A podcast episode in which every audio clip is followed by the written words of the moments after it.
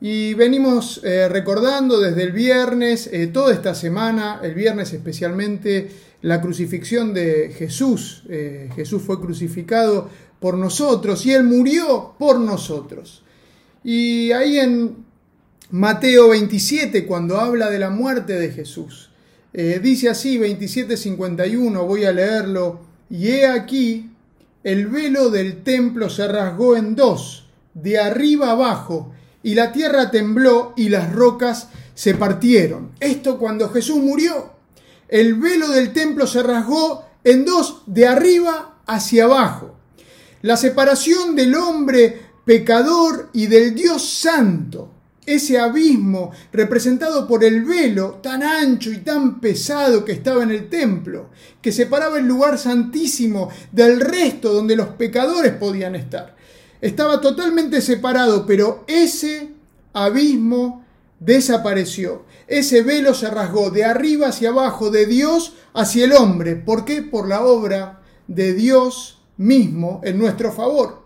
Y ahora podemos acercarnos a Dios con confianza. Podemos ir a Él, a su trono de gracia maravillosa, hablar con Él como amigos, como este texto de eh, primera Pedro que mandamos eh, el día de ayer, el, viernes creo, dice en Primera Pedro capítulo 3 versículo 18, porque Cristo murió por los pecados y una vez por todas, el justo por los injustos, a fin de llevarnos a Dios, o a fin, como dice la otra versión, de que podamos ser amigos de Dios. Para eso, Dios Jesús murió por nosotros. Y ahora eh, quería que veamos eh, ahí también, un poquito antes de esto, cuando habían prendido a Jesús y lo llevan eh, para ser juzgado en esos juicios que hubo, juicios muy extraños que hubo contra Jesús, tenemos en Mateo 26, el versículo 58, dice así, nos habla de Pedro. Y dice, mas Pedro le seguía de lejos hasta el patio del sumo sacerdote y entrando se sentó con los alguaciles para ver el fin. Pedro se acercó para ver el fin. ¿Cuál era el fin? ¿La crucifixión? ¿La muerte de Jesús? Pedro pudo ver los azotes, los golpes, la corona de espinas que pusieron en la cabeza de Jesús, la sangre que brotaba. Pedro pudo ver de lejos la crucifixión, porque negó a Jesús, maldijo y se alejó. Pudo ver esto de lejos. De lejos pudo ver la muerte de Jesús. Pero eso no es el fin. La muerte no es el fin. La muerte de Jesús no fue el fin. Sí, Jesús estuvo muerto, es verdad. Y él dijo que iba a morir, y dar su vida en rescate por muchos. Pero también es cierto que Jesús resucitó. Se levantó de la muerte y hoy está vivo. Jesús está vivo. Ahora, ninguna otra religión hace esta declaración. Buda está muerto y Mahoma sigue en la tumba, pero la tumba de Jesús está vacía, solo la tumba de Jesús. Y eso es lo que le da fundamento, lo que le da sentido a nuestra fe. Dice en 1 Corintios 15, versículo 14, si Cristo no hubiera resucitado, de nada sirven nuestra predicación y nuestra fe. Es vana, no tiene sentido. Él dijo que iba a morir y murió, y él dijo que iba a resucitar y resucitó. Un comentarista escribe, Cristo mismo arriesgó deliberadamente todas sus reclamaciones de crédito de los hombres sobre su resurrección. Cuando se le pidió una señal, él indicó esta señal como la única y suficiente credencial. La señal de Jonás. Él estaría muerto, pero resucitaría el tercer día. Y como resucitó, podemos creer.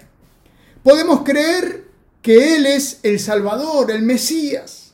Podemos creer que él, que él es quien da vida abundante y vida eterna. Podemos creer que Él es el camino, es la verdad y la vida. Podemos creer, creer que Él está preparando un lugar para nosotros. Podemos creer que Él está con nosotros todos los días, porque resucitó y está vivo.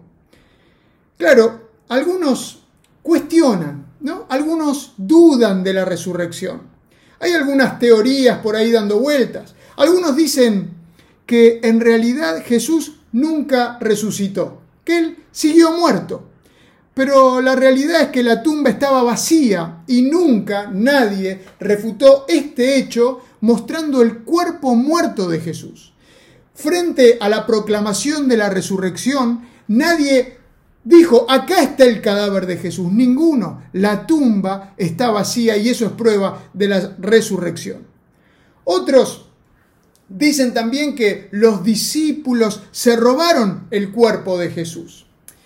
Ahora, es difícil pensar en esta teoría.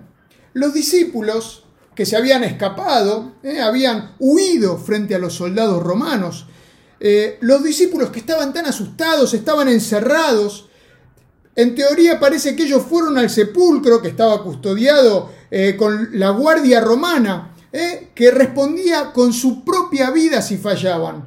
Ellos fueron, estos discípulos fueron al sepulcro, quitaron el sello romano, corrieron la enorme piedra que pesaba una o dos toneladas, que estaba cubriendo la entrada del sepulcro, mientras dominaban a los soldados entrenados romanos y así se llevaron en andas el cuerpo de Jesús.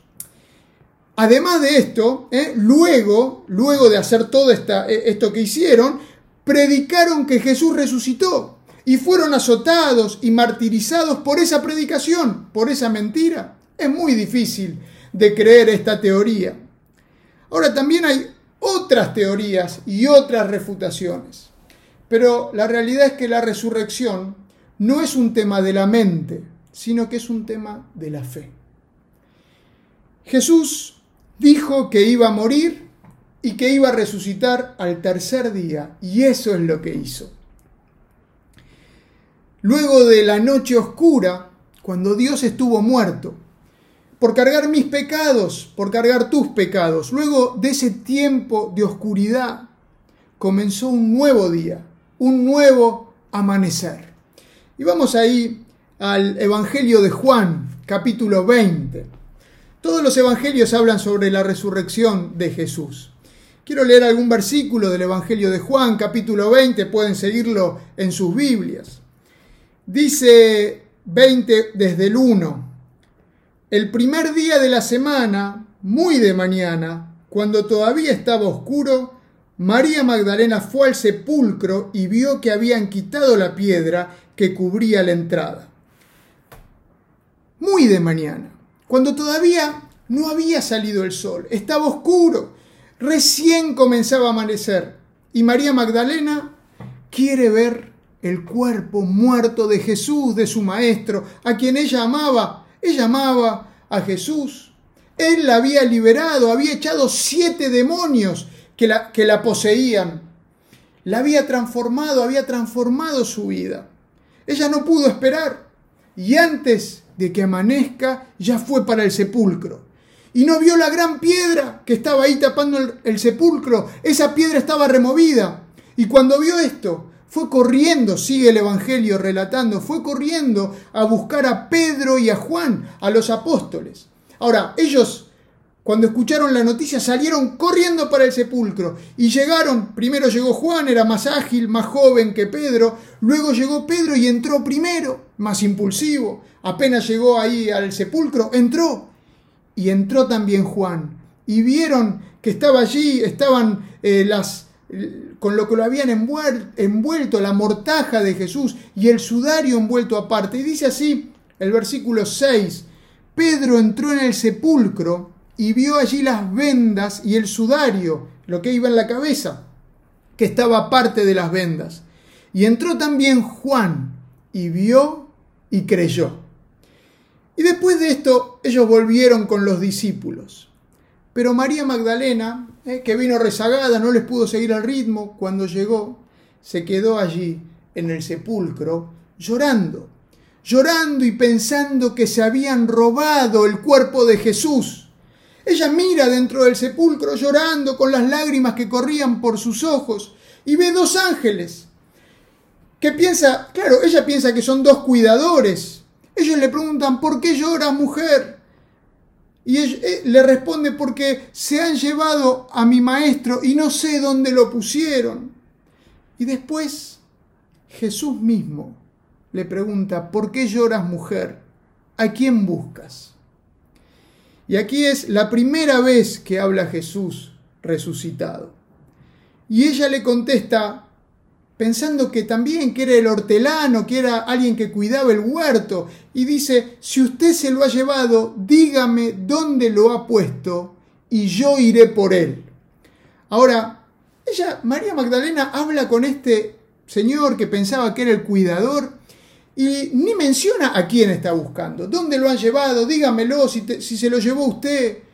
Tenía la mente tan impregnada de Jesús pensaba que todo el mundo estaba pensando en Jesús como ella. Ella le dice, dígame dónde está, que yo voy a buscarlo y me lo llevo. Tampoco pensó cómo lo iba a llevar ella. Una mujer sola iba a cargar el cuerpo muerto de Jesús y iba a llevarlo. Ella no pensó ninguna cosa. Lo único que quería era ver a Jesús a quien amaba.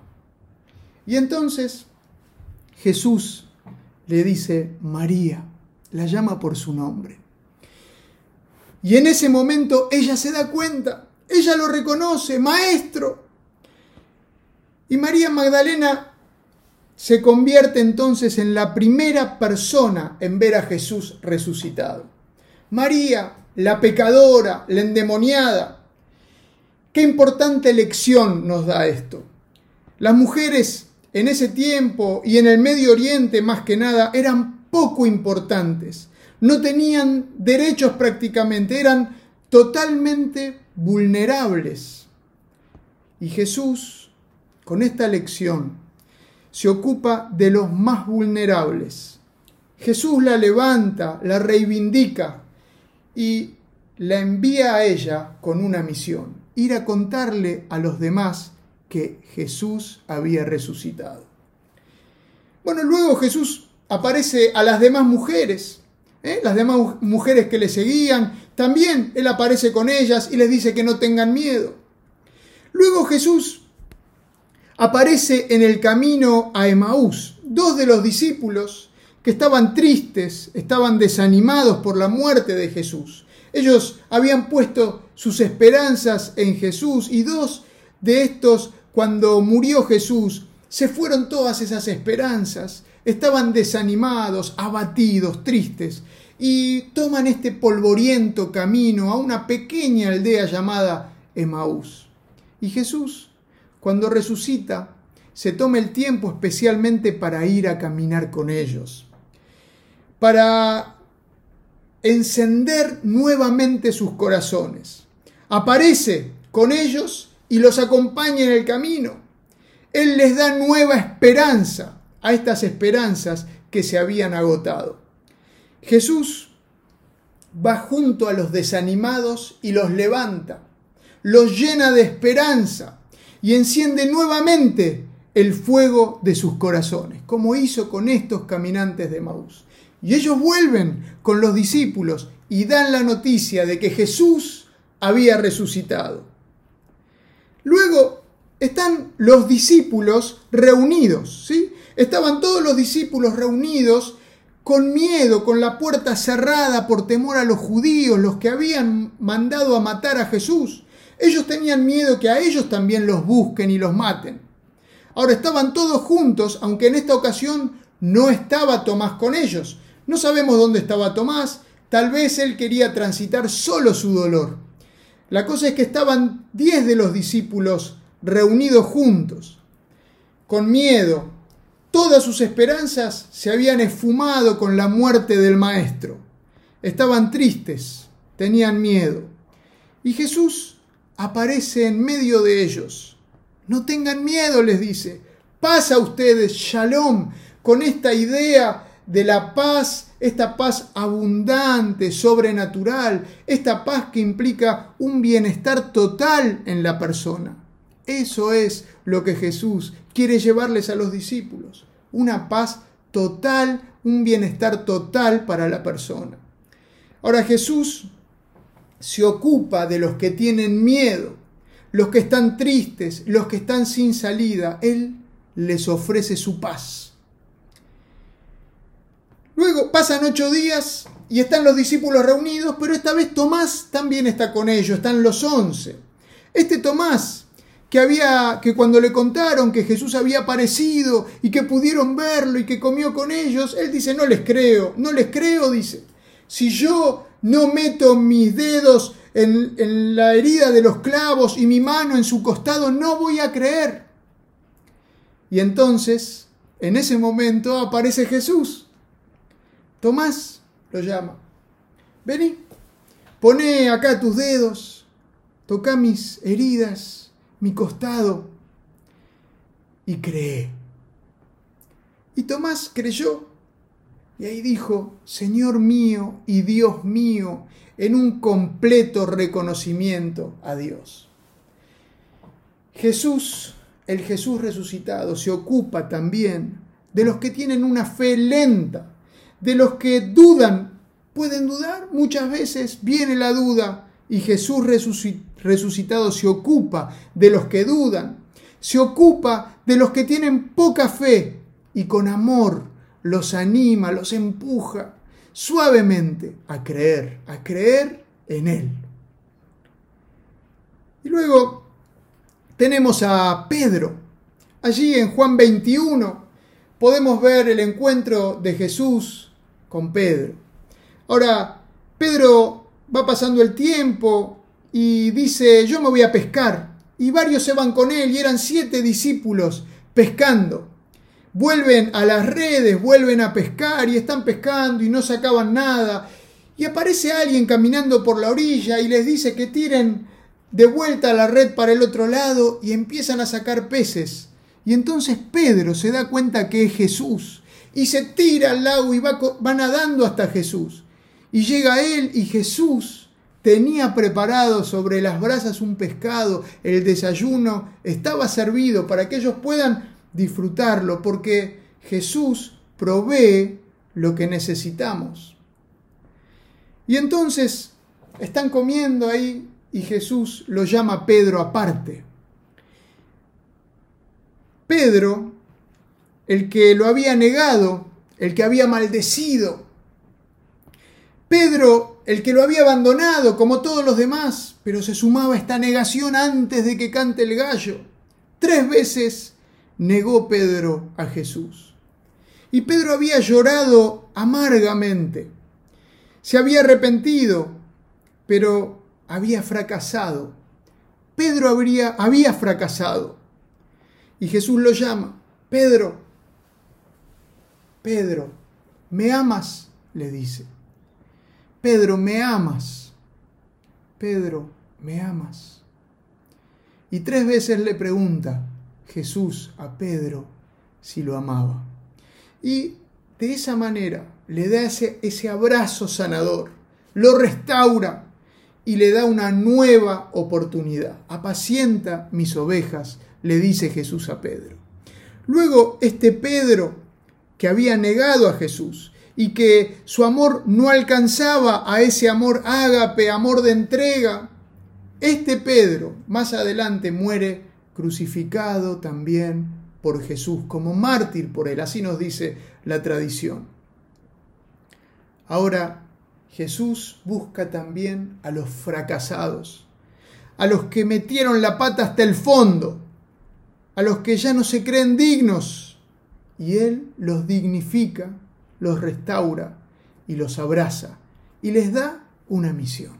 A todos, Jesús resucitado nos llama a una misión.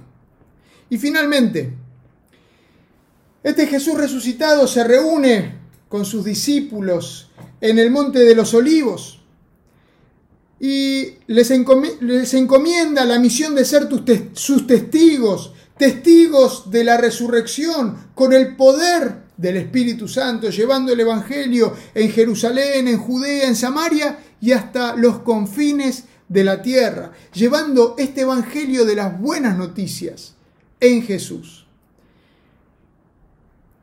Y luego de esto, Jesús asciende en el cielo, fue llevado al cielo y se ocultó entre las nubes. Y los ángeles que aparecen allí mientras todos los discípulos están mirando al cielo, les dicen a estos discípulos, ¿qué hacen mirando al cielo? Este mismo Jesús vendrá otra vez. Él viene a buscarnos. Jesús va a volver a buscarnos como lo prometió. Él murió y resucitó porque dijo que iba a resucitar. Y Él dijo que iba a volver a buscarnos cuando prepare el lugar para nosotros. Y Él va a volver a buscarnos para que estemos con Él. Jesús resucitó y hoy está vivo. Podemos celebrar la resurrección de Jesús.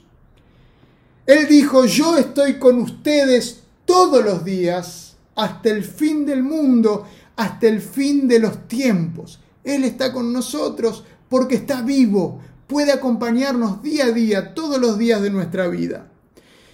Y Él es quien quiere entrar en tu vida y darte esta paz este shalom, esta paz sobrenatural, bienestar total, un bienestar del alma. Él quiere darte esta paz con Dios.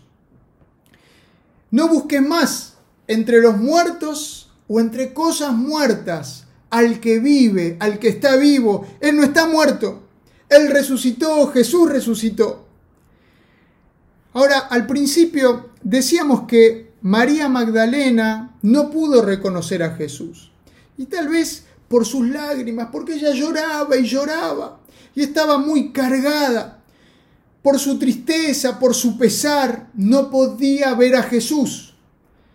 Si estás hoy vos con lágrimas en tus ojos, con dolor, con preocupación, que eso no te impida ver a Jesús. O tal vez María no pudo reconocer a Jesús porque estaba mirando para otro lado. Aparece Jesús, pero María está mirando para otro lado. No mires para otro lado cuando Jesús te está llamando, cuando Jesús está llamándote por tu nombre. Anímate a poner tu mirada en Jesús, no en ninguna otra cosa, ni en ninguna otra persona, ni en ninguna otra circunstancia. Anímate a poner la mirada en Jesús. La muerte no es el fin. Jesús resucitó, Él venció la muerte, vive y quiere darte vida nueva. Ahora, cuando Jesús resucitó, a pesar de que Él había anunciado su muerte y su resurrección al tercer día, a, los que Él llegó todos fueron sorprendidos. María se sorprendió, los discípulos de Maús se sorprendieron, los discípulos que estaban reunidos y encerrados se sorprendieron, Tomás se sorprendió y cada uno de los que vio a Jesús resucitado se sorprendió a pesar de que él ya había anunciado que iba a resucitar y el tiempo en que iba a hacerlo. Así que aprendamos de esto, que Jesús nos vuelva a sorprender. Que su resurrección, una vez más, hoy que estamos recordando especialmente el día de resurrección, el domingo de resurrección, que su resurrección nos sorprenda, que no demos por sentado que nosotros ya conocemos la historia, que nosotros ya sabemos de Jesús que murió en la cruz y resucitó al tercer día que su resurrección nos sorprenda, que haga algo nuevo en nosotros, algo sobrenatural, algo que solamente Él puede hacer. Él puede darnos eh, ánimos renovados, nuevas fuerzas para seguir adelante. Él puede cambiar nuestra tristeza en alegría. Él puede cambiar nuestro temor por valentía. Él puede hacerlo, el Jesús resucitado. Que nos sorprenda, que Él nos sorprenda en este domingo de resurrección.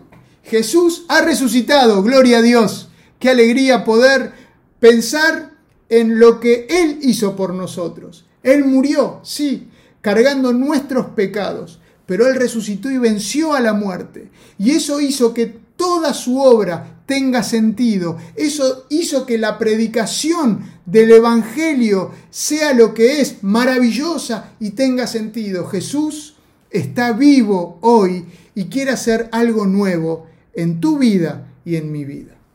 Que Dios te bendiga. Déjame orar para terminar esta parte. Hacer una oración agradeciendo a Dios, agradeciendo a Jesús, porque este Jesús resucitado, maravilloso, quiere hacer algo con nosotros, algo nuevo. Oramos. Señor, te damos gracias porque sos un Dios maravilloso, un Dios que vino a esta tierra, nació, vivió y murió por nosotros cargando nuestro pecado, para que podamos restablecer nuestra relación con vos, para que podamos volver a ser amigos. Señor, que podamos entender tu sacrificio y aceptarlo en nuestras vidas, que podamos disfrutar del regalo de la salvación que vos ofreces. Señor, gracias porque no quedaste muerto de ninguna manera, la muerte no pudo retenerte, sino que resucitaste como habías prometido. Al tercer día te levantaste de los muertos, venciste a la muerte. Y Señor, te damos a vos toda la gloria y reconocemos, reconocemos que sos un Dios maravilloso, que sos el Jesús resucitado, el Dios y el Señor que merece toda adoración. Nos ponemos en tus manos para que vos hagas una obra maravillosa en nuestras vidas, que vos hagas algo nuevo en nuestras vidas, que vos cambies nuestra tristeza en alegría, que vos saques el temor y el miedo de nosotros que vos nos hagas nuevos. Y Señor, para los que están escuchando y todavía no, se, no te conocen, los que todavía no pudieron acercarse a vos y poner la confianza en esta obra que vos hiciste, los ponemos en tus manos. Pedimos que abras sus corazones, que toques y que ellos puedan entender con ojos espirituales, con los ojos del corazón, esta obra maravillosa que hiciste por cada uno de nosotros. Gracias, gracias, gracias porque Jesús resucitó. En su nombre. Amén. Muy bien, hasta aquí llegamos con el mensaje de la palabra de Dios. Jesús resucitó. Y ahora vamos a celebrar la cena del Señor. ¿sí? Vamos a, a través de los símbolos del pan y el vino, vamos a recordar esta obra de manera comunitaria, pero cada uno en nuestras casas. Así que vamos a dar un tiempo para que nos preparemos para la cena del Señor, para que oremos, cada uno en el lugar en donde está, en familia. Podemos juntarnos y orar y poner nuestras vidas delante del Señor para que Él limpie de nosotros lo que tiene que limpiar, para que Él siga haciendo esa obra que un día empezó en nosotros vamos a tener un tiempo de oración y vamos a tener un tiempo también para que podamos preparar la cena. ¿sí? Hoy va a ser diferente, va a ser en casa, en familia. Ustedes pueden preparar un pedazo de pan eh, o alguna galletita, pueden preparar un poco de vino o agua o jugo para participar de la cena y vamos a participar luego todos juntos desde nuestras casas. Que Dios nos bendiga.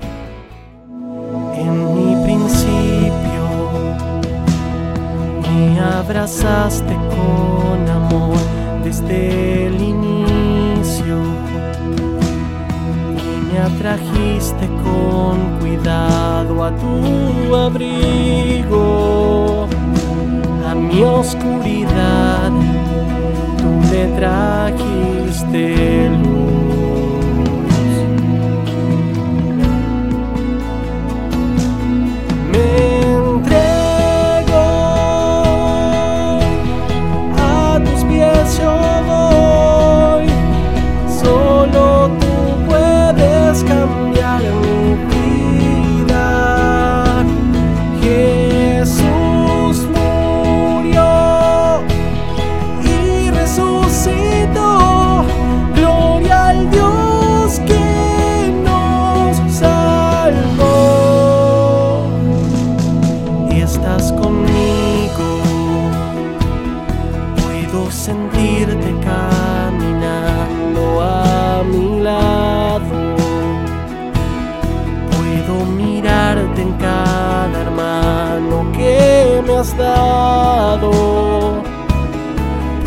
llorar y tú me calmarás.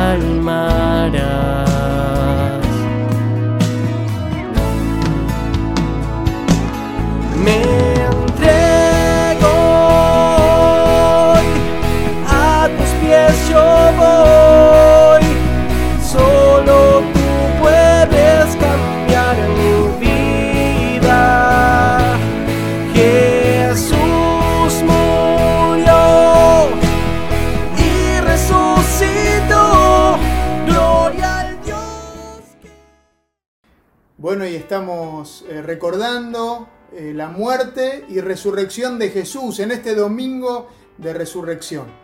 Como hablábamos recién, es la obra maravillosa que Él hizo por cada uno de nosotros, ¿sí? Y por eso podemos disfrutar de la comunión con Él, eh, por la obra que Él hizo por nosotros.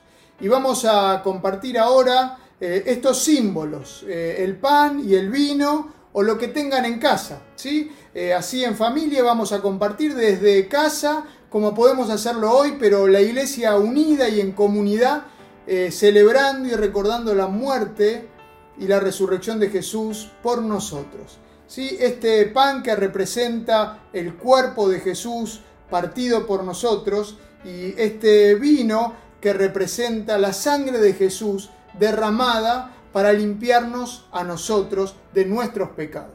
¿sí? Y vamos a ver en la última cena Jesús hablando con sus discípulos eh, cuando instituye esta cena del Señor. Mientras comían, Jesús tomó pan y lo bendijo. Luego lo partió y se lo dio a sus discípulos diciéndoles, toman y coman, esto es mi cuerpo.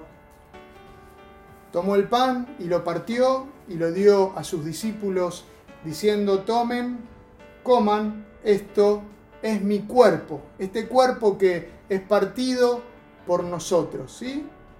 Podemos participar.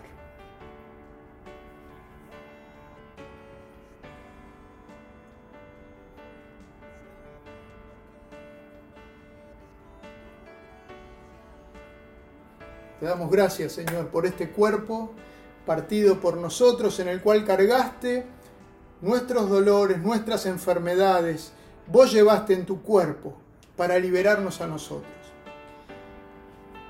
Bien, y seguimos eh, leyendo eh, lo que pasó en esa cena de Jesús con sus discípulos.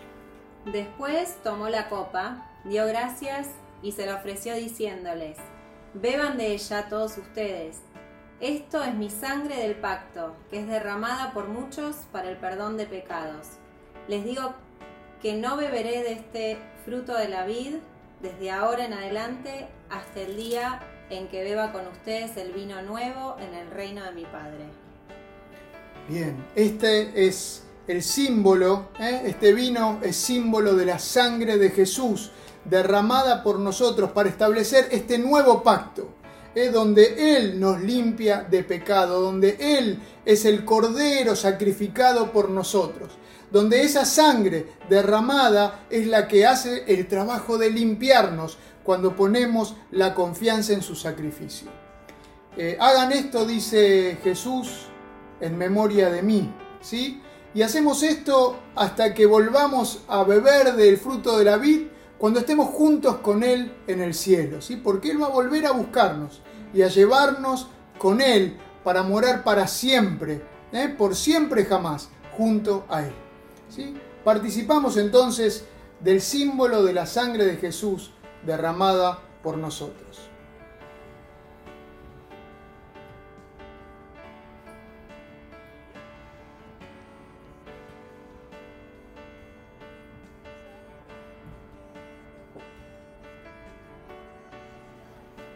Podemos, estamos agradecidos a, Dios por esta sangre que Él derramó a favor nuestro. ¿sí?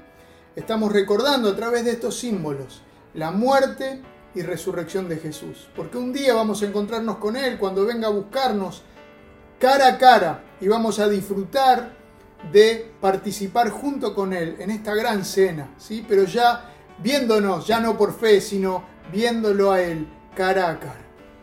Vamos a orar y agradecer a Dios, agradecer por esta muerte de Jesús, por este sacrificio, por su cuerpo partido y su sangre derramada por nosotros. Oramos. Señor, te damos muchas gracias, porque sos un Dios maravilloso, un Dios que se hizo uno de nosotros, para caminar entre nosotros, para que podamos entenderte, para que podamos verte, para que podamos ver tu gloria desplegada en este mundo. Y Señor, gracias también por tu obra redentora. Gracias porque vos cargaste sobre tu cuerpo nuestras enfermedades. Gracias porque vos con tu sangre limpiás nuestros pecados, porque vos nos das nueva vida. Señor, que podamos siempre recordar esta obra maravillosa y que podamos contar, Señor, lo que vos hiciste, que podamos recordarlo y contarlo para que muchos puedan encontrarse con vos como Salvador y Señor de sus vidas. Gracias, Señor, gracias por tu resurrección. Qué maravillosa noticia, Jesús resucitó. Y eso nos pone tan contentos, Señor. Te honramos, te damos a vos toda la gloria. En el nombre de Jesús. Amén. Muy bien, que Dios nos bendiga. Qué bueno es que pudimos participar así de la cena del Señor en comunidad, pero desde nuestras casas. ¿Sí? Hasta, eh, hasta que Él venga a buscarnos. Porque haciendo esto, dice el apóstol Pablo, la muerte del Señor anunciamos hasta que Él vuelva. Y Él está volviendo a buscar a su iglesia. Que Dios nos bendiga. ¿eh? Hasta la próxima, que volvamos a encontrarnos.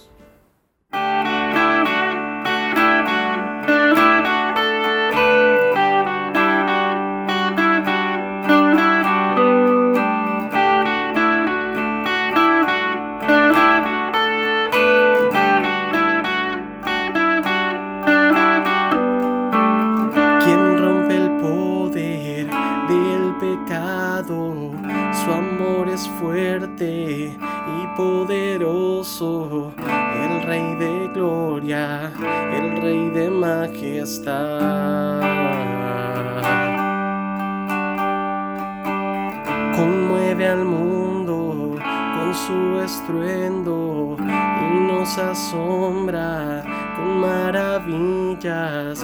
El Rey de Gloria, el Rey de Majestad. Gracias sublimes, perfecto es tu amor tomaste mi lugar, cargaste tu mi cruz, tu vida diste ahí y ahora libre soy. Oh, Jesús te adoro por lo que hiciste en.